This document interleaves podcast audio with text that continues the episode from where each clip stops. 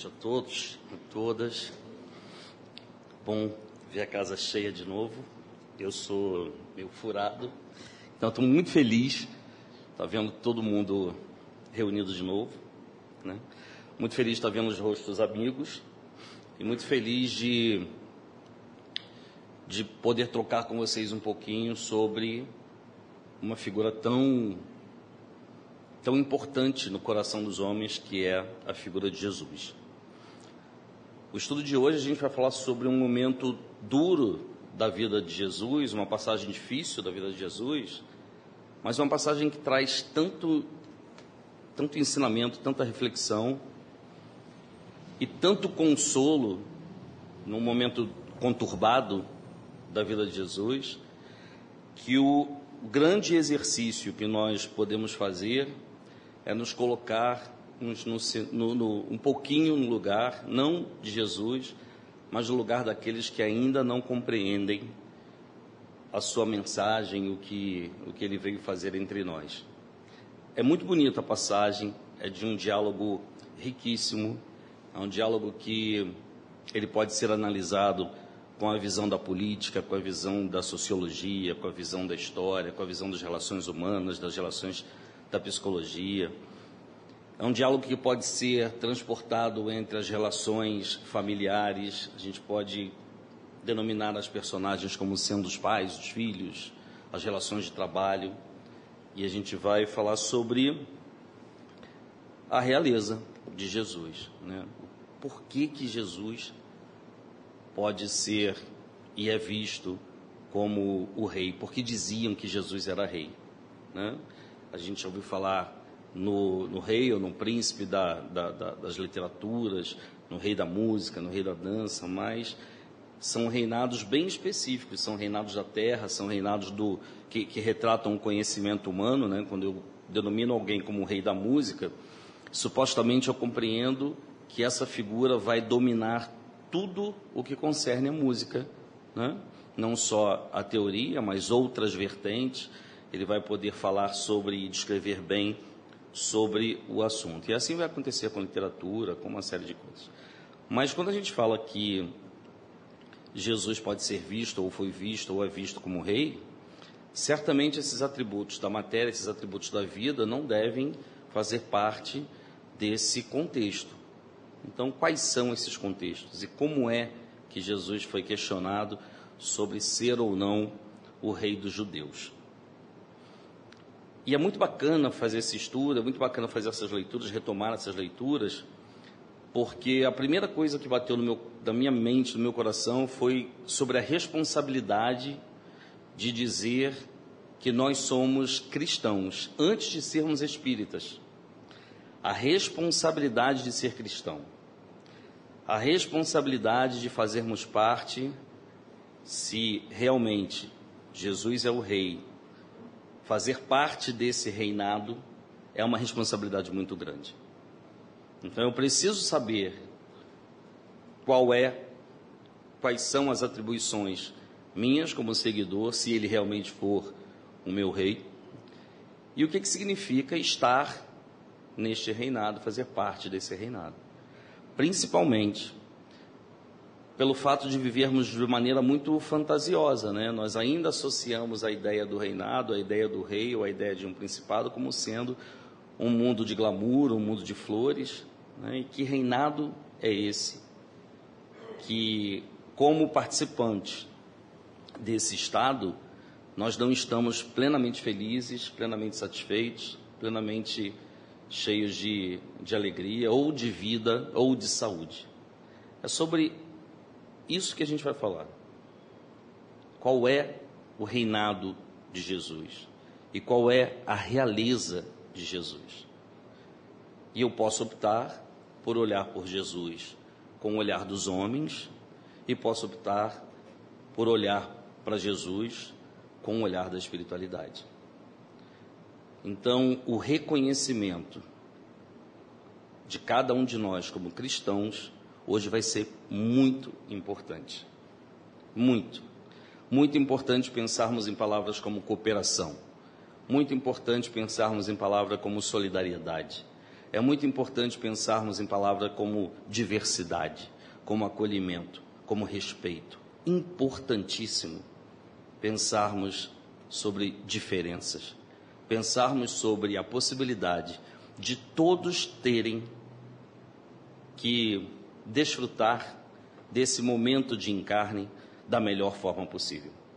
Independente da cor da pele, independente de quanto tenham no banco, independente das suas profissões. Se chegaram a esse reinado, se chegaram nesse momento da encarnação, dividindo espaços com outros participantes desse reinado tão diferentes, fisicamente ou psiquicamente ou vibracionalmente, é porque todos têm direito. E a frase mais importante sobre o reinado de Jesus, que eu gostaria de começar e terminar, é que Jesus veio para todos. Essa é uma certeza que nós temos que carregar no nosso coração. Não só nos momentos de dor, não só nos momentos de fraqueza, mas também nos momentos de felicidade.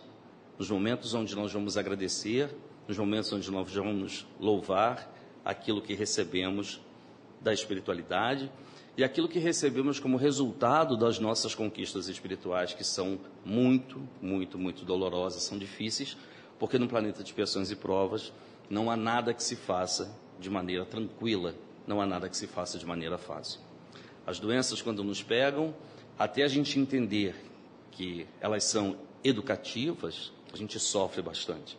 A morte, quando nos arrebata, ou quando visita a nossa porta, até entendermos que é um ciclo que se fecha de uma encarnação, que é um ciclo que se fecha de uma individualidade, para muitos também ela é dolorosa. Então não é privilégio dos espíritas lidarem com essa situação bem, é privilégio daquele que conhece Jesus. É privilégio do cristão. É privilégio do batista, do católico, é privilégio de todo aquele que consegue ler o evangelho do Cristo com os olhos da espiritualidade. Os evangelistas escreveram o Evangelho do Cristo com o coração. Alguns nem o conheceram. Mas a força vibracional de Jesus e, junto da mediunidade, da intuição, fizeram com que essas pessoas deixassem as palavras mais confortantes em cima de uma figura que ela traz o tempo todo reflexão, carinho, bondade e dureza e firmeza nas palavras, porque somos infantis espiritualmente. Então, por mais que tenhamos o apoio e o auxílio de encarnados ou desencarnados, nós somos seres que precisamos da firmeza da palavra e do tom para que a gente não caia. O exercício da bondade, o exercício da caridade, ele vem sempre quando temos o hábito da leitura, da oração, sempre que abrimos um livro, sempre que abrimos uma mensagem, ela não vem somente acalentando o nosso coração. Estar com Cristo significa lermos sempre mensagens não só de apoio, mas de sustentação. E mensagens de sustentação em planetas de expiações e provas são mensagens duras. São mensagens que nos chacoalham. São mensagens que nos acordam para a vida.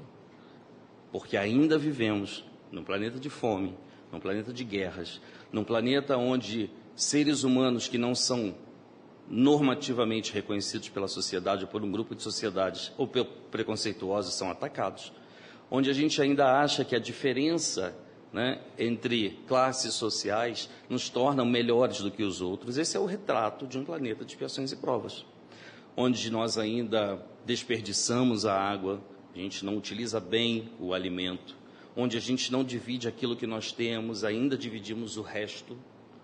Então, são características nossas. São características vibracionais do nosso planeta.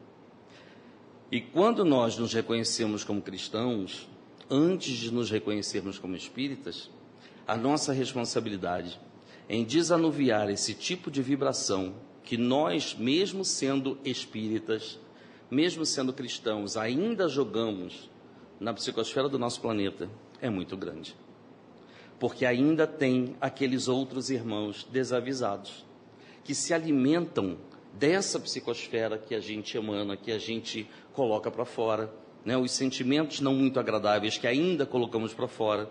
E alguns dos nossos irmãos, e às vezes nós mesmos, muitas vezes, quando entramos em processo de desequilíbrio, acabamos mergulhando nesses quadros mentais que nós vamos projetando e adoecemos, e nos desequilibramos, e perdemos as nossas forças, tanto materiais quanto espirituais. Então, a responsabilidade de sermos espíritas, ela também é muito grande, porque é revelado para nós uma outra realidade, a realidade do mundo espiritual e de todas as leis que regem o mundo espiritual. A importância de sermos cristãos é outra, que em paralelo a sermos cristãos, em conjunto com a doutrina espírita, nos tornam seres humanos mais responsáveis, ou deveria nos tornar mais responsáveis. Então, em nome desse amor do Cristo, em nome da irmã Maria Angélica, de todas as casas espíritas, das igrejas que trazem Jesus na sua frente, que trazem e que falam em nome de Jesus, é que hoje nós vamos falar sobre uma realeza que também tem germe em cada um dos corações das pessoas que estão sentadas aqui. Por isso, algumas religiões desejam para todos os seus confrades a paz de Cristo.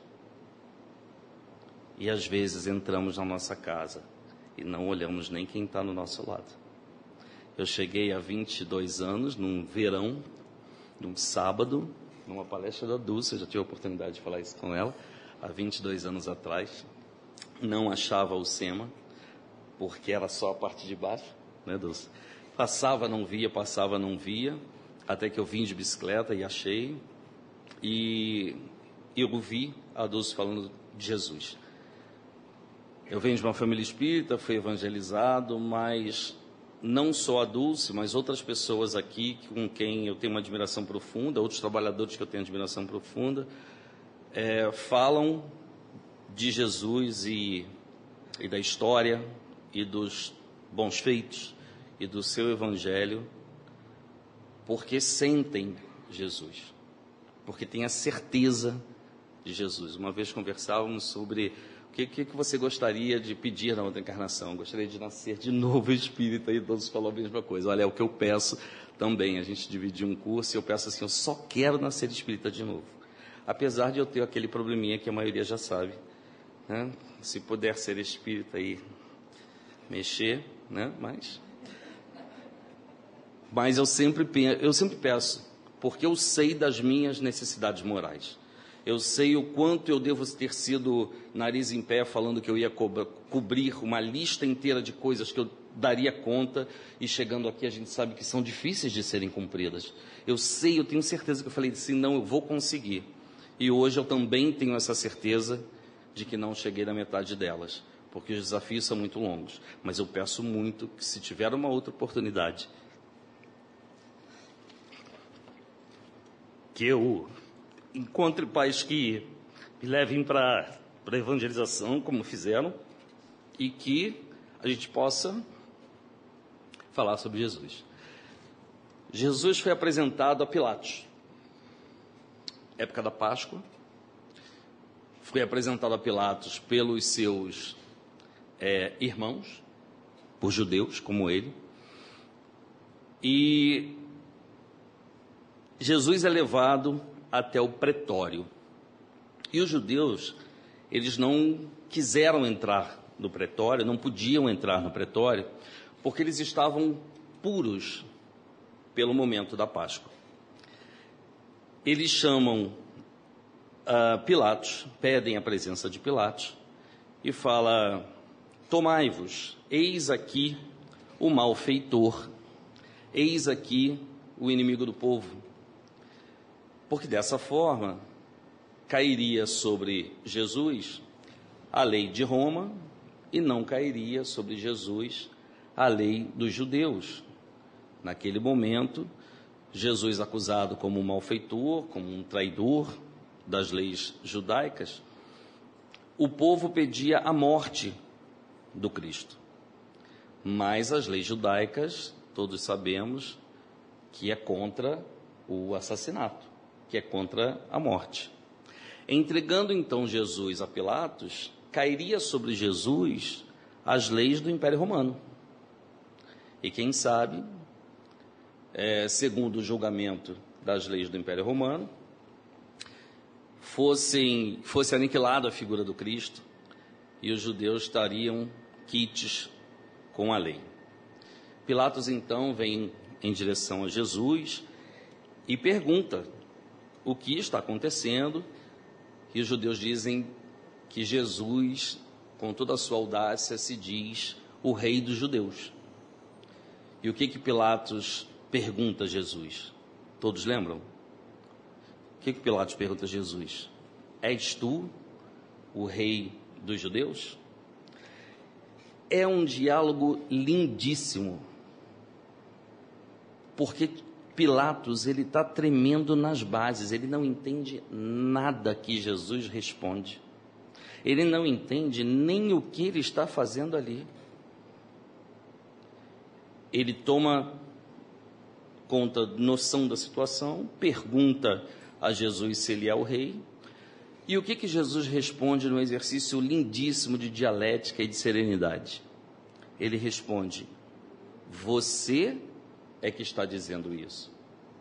Por acaso você ouviu eu dizer que sou o rei dos judeus?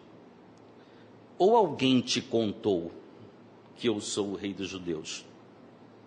E Pilatos olha para Jesus e fala assim: Eu não sou judeu, eu não ando com a sua gente, ninguém me contou, mas o teu povo e os teus sacerdotes que te entregam a mim te acusas. Te acusas de serem o rei. Não é você o rei dos judeus? Pilatos insiste. E Jesus responde. É lindíssimo, lindíssimo. A gente tem que pensar, fazer essa leitura com os olhos de cristãos, porque nós não sabemos se estivemos nesse momento da nossa encarnação ali. Olha o que Jesus diz. Se eu fosse rei desse povo, você acha realmente que eles estariam me entregando? Porque, em geral, o povo defende o rei. Se o meu reino fosse desse mundo, os meus servos estariam ao meu lado, combatendo esta situação e expondo a minha verdade. Não, Pilatos, o meu reino não é desse mundo. E Pilatos fica sem entender a resposta de Jesus, sem entender o que estava fazendo ali, sem entender que reino é esse que aquelas pessoas estavam falando. E pergunta mais sobre Jesus, descobre que Jesus é um galileu, é um alívio no coração de Pilatos. Por que, que é um alívio no coração de Pilatos? Jesus é galileu. Pilatos responde pela Judéia, entrega para Herodes, que Herodes resolve essa confusão. Herodes olha o tamanho da confusão e fala: aconteceu na Judéia, resolve você aí.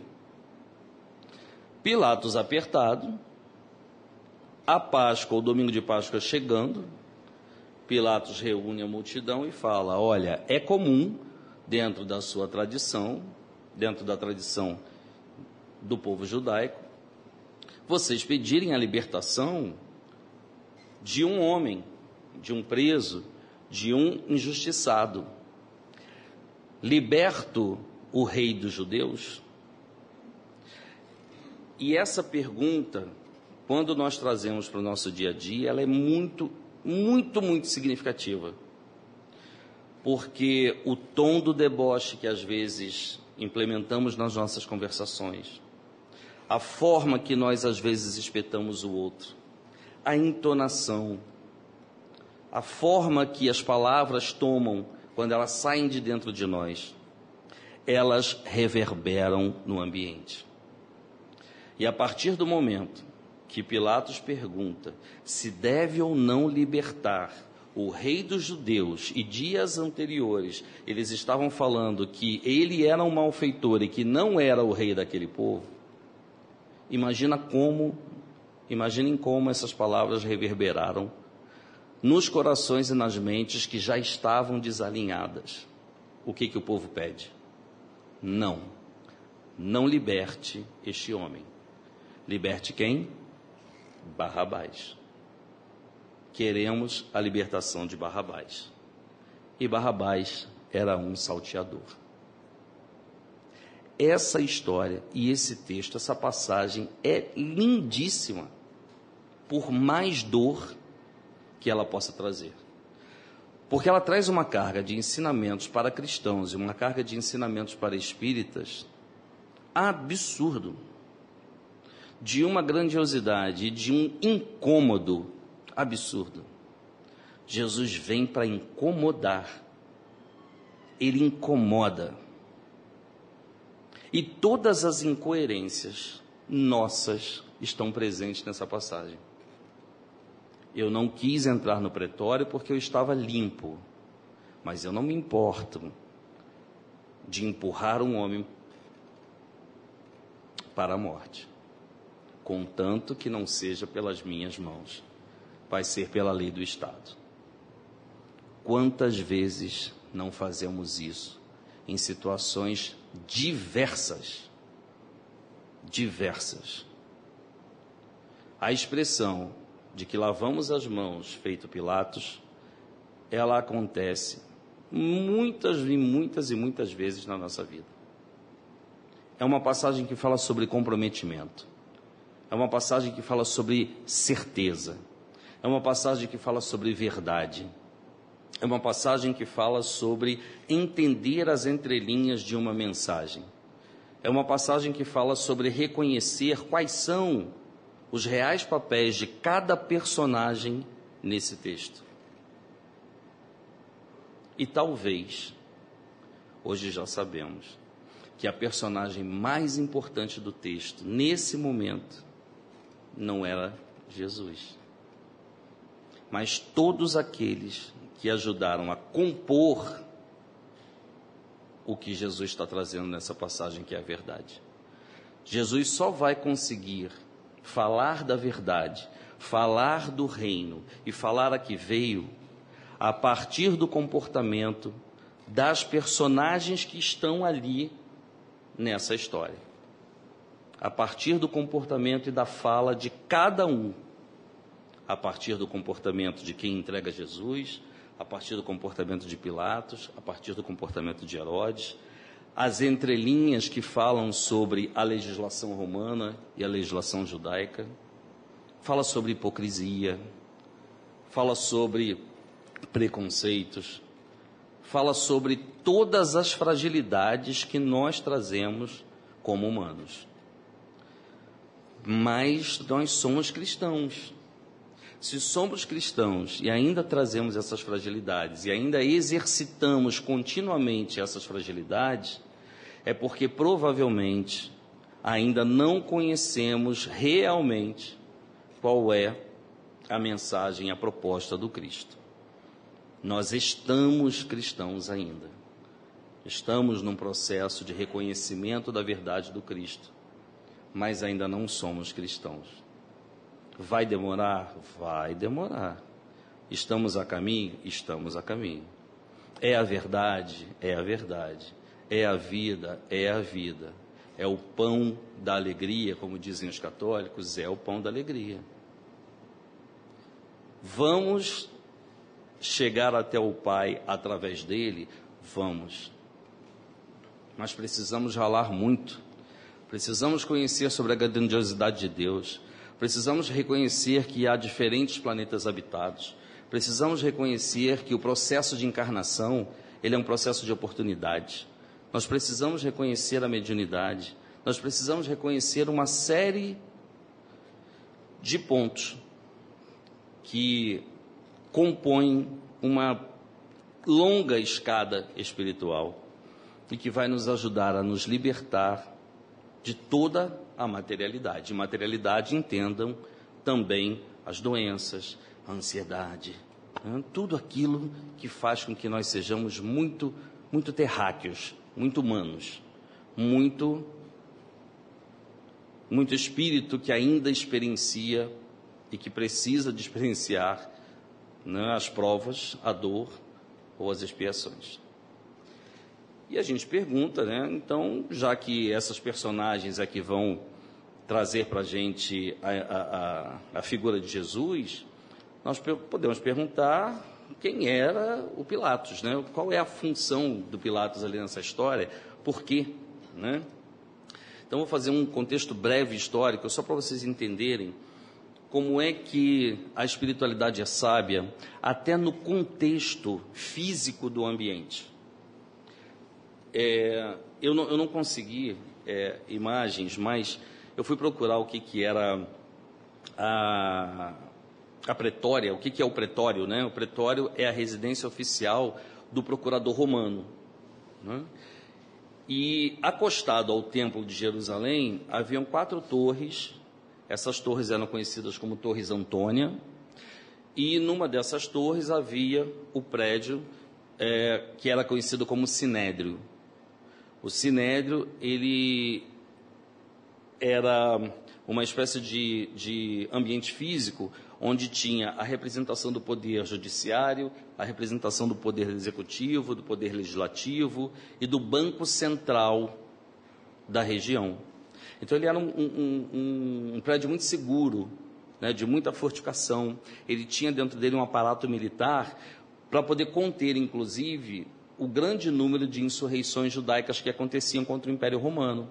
Então, como também circulava ali a, o Ministério da Economia deles, né, precisava ter a, a polícia por perto. Então, além de ser a, a, residência oficial do, do, do, procurador romano. E ali, para ali, é que Jesus foi levado, ali é que esse diálogo se, se estabeleceu. É, então, vamos tentar. Gente, nós vimos a ambiência espiritual do local, que obviamente não deveria ser lá das melhores, né? É só a gente imaginar como deve ser a ambiência espiritual de um presídio, de um fórum, né? onde tem conflitos de ideias, onde a gente deixa muito das nossas emoções, das nossas cargas é, espirituais, né? Então essa essa história que foi relatada para vocês acontece nesse ambiente. Bom, é, vimos a figura de Pilatos ali frente a Jesus, que não entende absolutamente nada, né? E quando a gente olha para a figura de Pilatos, a pergunta que está escondida, que está por trás dessa hesitação constante de Pilatos é qual é a verdade que Jesus está trazendo. Se ele não é o rei dos judeus, e se ele está sereno, e se ele está calmo, o que que ele quer trazer, o que que ele quer dizer nesse momento? E por que que Pilatos hesita tanto na presença de Jesus? E o grande barato é que Pilatos insiste em ver Jesus com os olhos da materialidade. Ele pensa que Jesus vai dizer que é o rei dos judeus porque tem terras, porque tem ouro, porque tem dinheiro. Né? E ele ironiza a situação, ele devolve ao povo: eu tenho mais o que fazer. Né? Ele deixa que o povo pobre decida o destino, o seu destino como povo pobre, tendo mais o que fazer. Mas Jesus insiste em dizer que o meu reino não é desse mundo. Então, que verdade também está por trás desta figura? Né? E quantas vezes nós não somos os Pilatos nos diferentes momentos da nossa vida? Quantas vezes a gente, em momentos de dor, não enxerga a figura do Cristo como sendo a figura do homem galileu material. E a gente não consegue captar qual é a real mensagem que aquele momento está trazendo para a gente. E a gente sabe que tem mensagens que são duras demais. Que a gente vive, vive, vive, que os anos passam e a gente ainda fica pensando e perguntando por quê. Somos Pilatos muitas vezes, mas é uma coisa ruim, puramente ruim ser Pilatos? Não. É apenas uma característica nossa de sermos hesitantes e de às vezes não termos as condições espirituais necessárias para entendermos a mensagem do Cristo. Mas eu quero entender a mensagem do Cristo. Que verdade é essa? Que reino é esse que ele está trazendo? Jesus, nesse momento, ele fala sobre a grandiosidade da vida futura. É disso que Jesus fala. Jesus fala que para pensar num reino de justiça, para pensar num reino de paz, para pensar num reino onde todos sejam iguais, há que se pensar na vida espiritual. Senão, a vida material não faz sentido.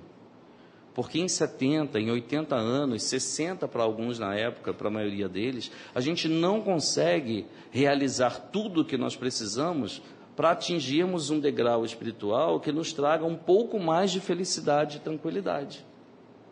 E seria muita injustiça da parte divina dizer que nós nascemos com necessidades especiais e as nossas necessidades específicas e especiais elas são muito pesadas porque nós temos necessidades relacionadas ao afeto, nós temos necessidades relacionadas às doenças gravíssimas da alma, nós temos necessidades de reconstruir a nossa mente em termos morais. A gente gosta errado, a gente, a gente ama errado, né? a gente constrói as relações de maneira equivocada. Então, quando Jesus diz, fala sobre a verdade, sobre a felicidade e diz que o reino dele não é desse mundo, é lembrando o seguinte: olha, a ideia de reinado que vocês têm é a ideia de um mundo feliz, é a ideia de um mundo sem dor, é a ideia de um mundo tranquilo. Aqui vai ser muito difícil de você conseguir. Mas eu vou auxiliá-lo com todas as ferramentas possíveis para que esse estágio seja primordial para vocês alcançarem esse reino de paz, de amor, de felicidade, de tranquilidade, que primeiramente deve ser instalado dentro do nosso coração. E não é, não são palavras vazias, gente. Quando você tem a tranquilidade de Jesus um homem que foi exposto ao ridículo nessa situação, que foi colocado uma coroa de espinhos, que foi colocado em volta do seu ombro um manto vermelho, que foi colocado no momento da crucificação uma placa que o ironizava como o rei dos judeus. Olha o resultado que aqueles que se intitulam rei dos judeus é, recebem a serenidade do Cristo e a certeza, a certeza do testemunho, ela é de uma grandeza absurda. E, algum, e há alguns Cristos entre nós. Nós conhecemos irmãos, primos, vizinhos, que nesse momento de dor passam por esse teste como Jesus, nas suas devidas proporções, que dão o testemunho que Jesus veio dizer nessa, né, né, nesse recorte histórico. Porque já foi esclarecido para nós que esse momento nosso de encarnação é um momento doloroso. O nosso corpo físico, a constituição do nosso corpo físico, é uma constituição extremamente frágil nós já estudamos que não só a composição do corpo físico, mas até a composição material do nosso planeta, ela é estabelecida a partir dos elementos que, que moldam o nosso próprio planeta. Nós importamos elementos da, do, do, do que moldam, das energias e da matéria que moldam o nosso planeta. Está aí a nossa fragilidade. E qual é, então, essa verdade de Jesus que consola? Eu quero saber. Jesus, você disse que o seu reino não é desse mundo. Eu entendo, eu entendo por quê. Porque foi nos deixado a boa nova, foi nos deixado o consolador prometido. Eu tive a oportunidade de estudar dentro da doutrina espírita a evolução dos mundos, eu tive a oportunidade de estudar junto ao evangelho sobre as leis morais e sobre o que essas leis é, representam para a mente e para o coração de cada um de nós, mas dá para você ser mais claro? Sim, Daniel. Eu estou falando sobre a realidade espiritual.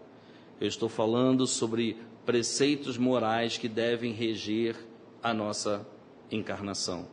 Eu estou falando sobre a terceira parte do livro dos Espíritos. Eu estou falando sobre nós lermos o capítulo 6 do Evangelho com o coração aberto, pedinte. Eu estou falando em não entregarmos as nossas forças nos momentos de dor, porque não será um único momento em que isso vai acontecer.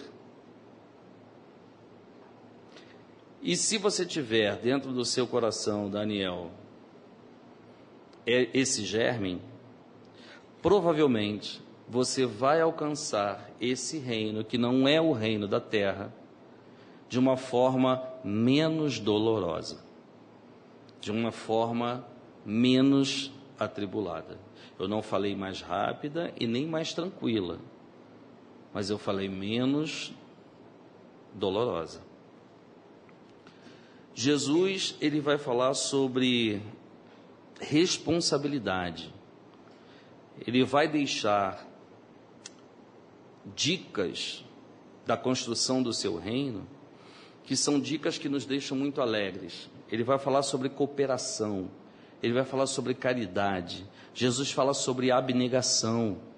Jesus fala sobre olhar para o outro e nós, ao olharmos para o outro, perceber, em ter a certeza de que, por mais que o outro esteja sorrindo, ele pode estar trazendo uma história bem complicada, bem triste, bem sofrida.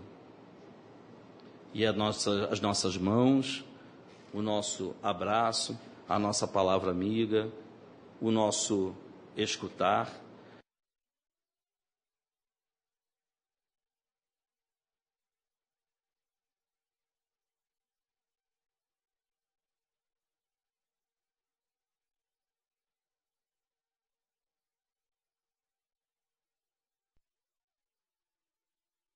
Pronto.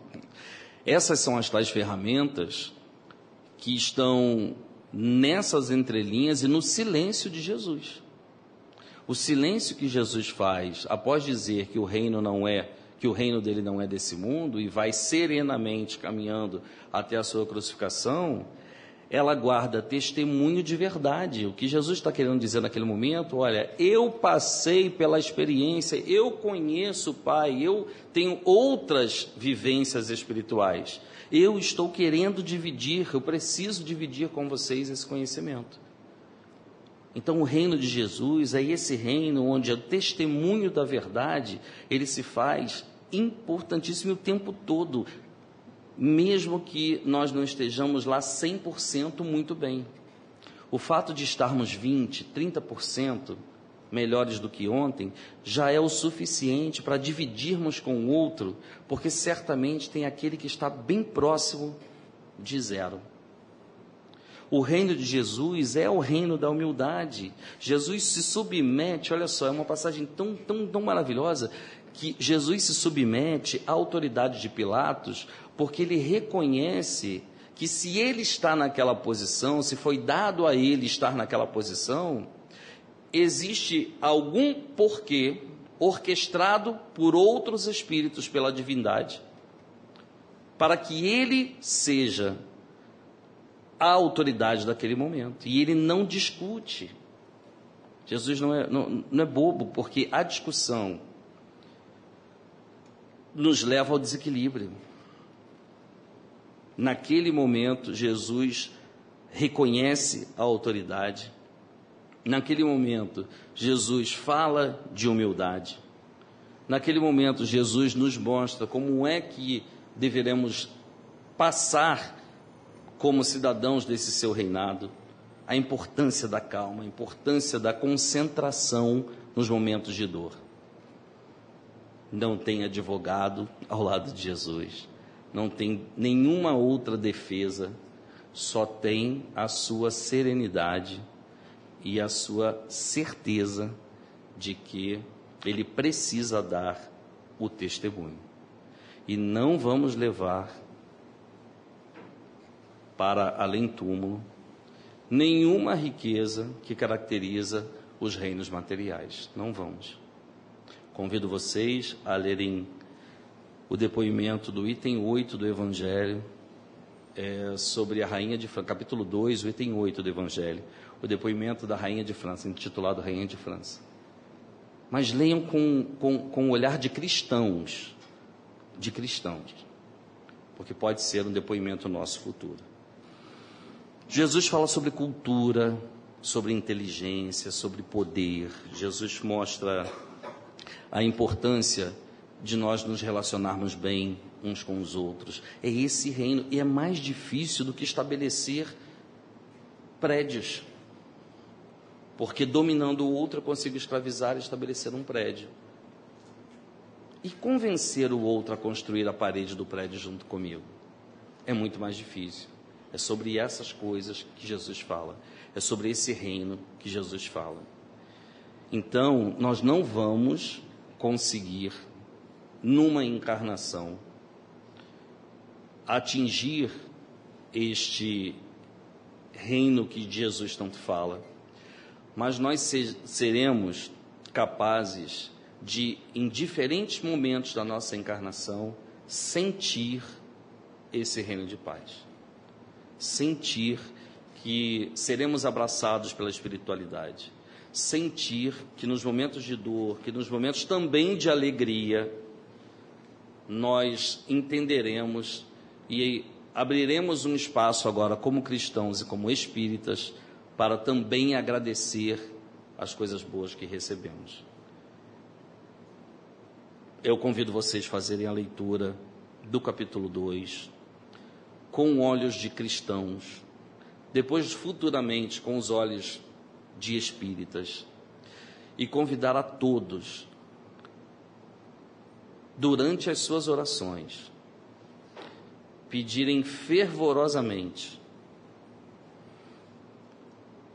que consigamos abrir as nossas mentes e vibrarmos espiritualmente para que as dicas da espiritualidade, para que os espíritos que estão trabalhando arduamente para o equilíbrio desse planeta se instalem.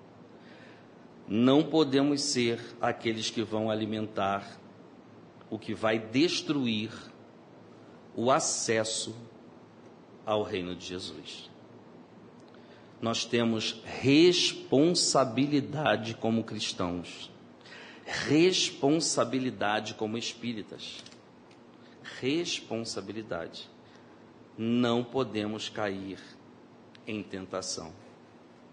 Que Jesus nos livre de todo mal, mas nos livre do mal a partir da nossa consciência do nosso trabalho, do nosso esforço, primeiramente para vencermos a nós mesmos e, quem sabe, nos encontrarmos daqui a 300, 400 anos numa outra plenária como essa, falando do que passamos na Terra de 2020, 2021, 2022 e a nossa real contribuição para um reino que não era daquele mundo. Um beijo para todos, que Deus abençoe a todos.